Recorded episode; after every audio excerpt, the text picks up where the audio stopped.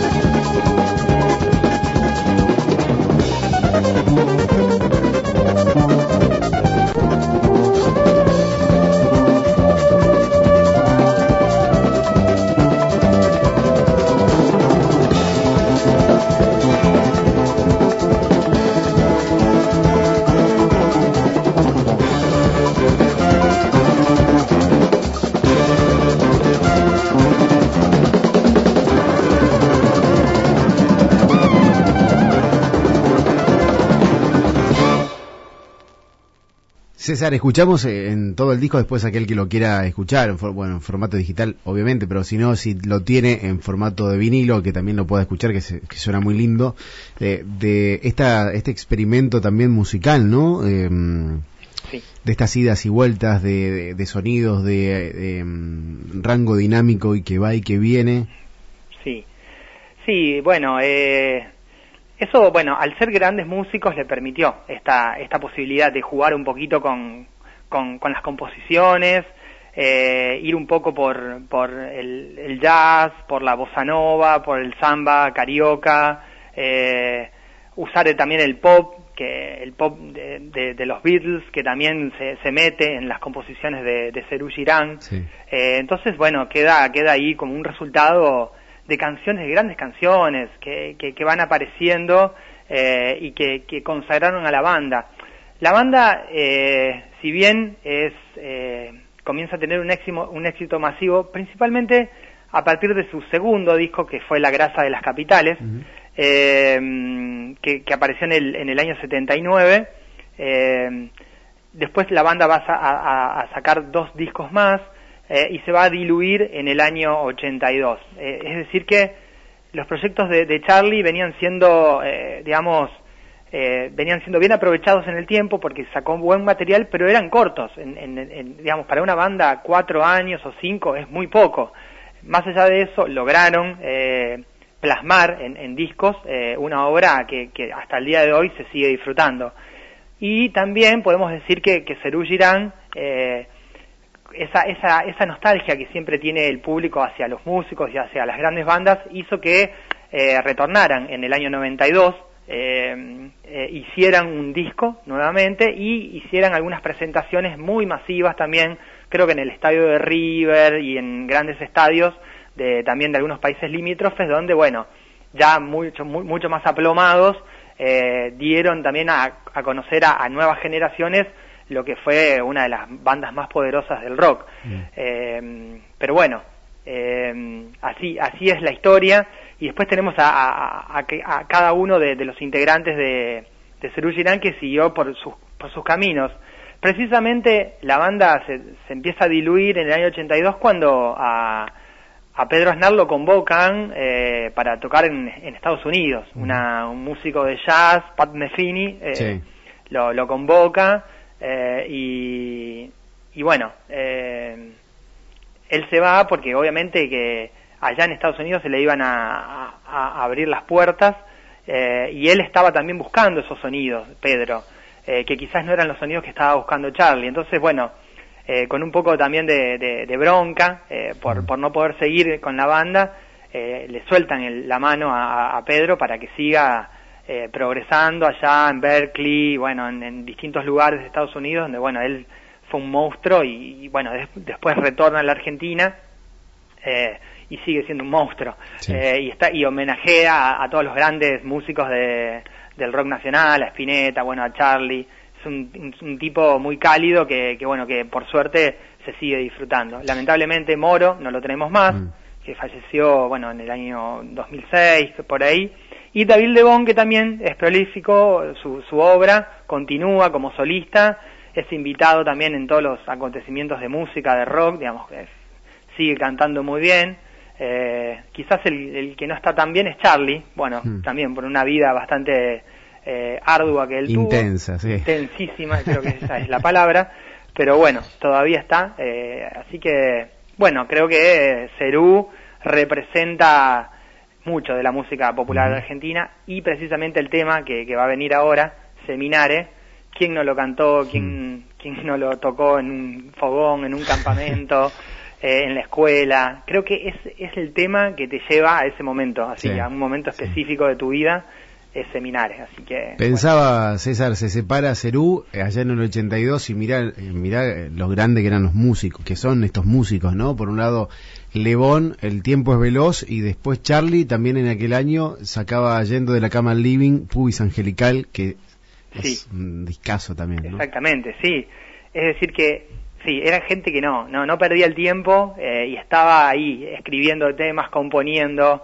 Eh, Claro, es una etapa entre los 30 y los 40 años de, esos chicos, bueno, que pudieron lograr, lograr eh, plasmar en, en, obras eh, todo lo que fueron pensando y lo que, y lo que iban componiendo. Eh, no dejaron, no dejaron pasar el tiempo. La verdad que es muy, muy, muy valioso lo que hicieron y, y, bueno, y acá están los discos que lo, que, que lo siguen recordando a esta gente y por suerte, bueno, también eh, tenemos la posibilidad de escucharlo en todos sus formatos, más allá que nosotros somos apasionados por el vinilo. Eh, y como siempre decimos, bueno, en este caso tenemos el, el primer eh, disco de Cerú, pero si hay alguien que tiene otros discos de Cerú, también los puede compartir y en algún momento los escucharemos. Encantados, obvio, obvio. César, gracias, nos vamos con este temazo, ¿no? A cantarlo todos ahí del otro lado agarrados de la mano, obviamente. claro. Bueno. Abrazo grande, Un abrazo para vos. El, la semana que viene estamos otra vez al aire. Por supuesto. Disco Escultura. Chau. Chau, chau. César Oitana, en este Disco Escultura, claro que sí. El disco en vinilo analógico y cómo suena. Ustedes del otro lado lo van a estar escuchando a través del aire de la FM, ¿no? O en formato digital, aquel que está a través de la aplicación de la radio o en la página de la radio. Pero nosotros acá, en estos parlantes, está sonando a partir de ahora Seminare César Oitana en este disco Escultura. Conseguí o escuchá esta vez esta nota también en radiomariajuana.com o en Spotify o en los podcasts de la radio. Quiero ver, quiero entrar Nena, nadie te va a hacer mal, excepto amarte. Vas aquí, vas allá, pero nunca te encontrarás al escaparte. No hay fuerza alrededor no hay pociones para el amor. ¿Dónde estás? ¿Dónde voy?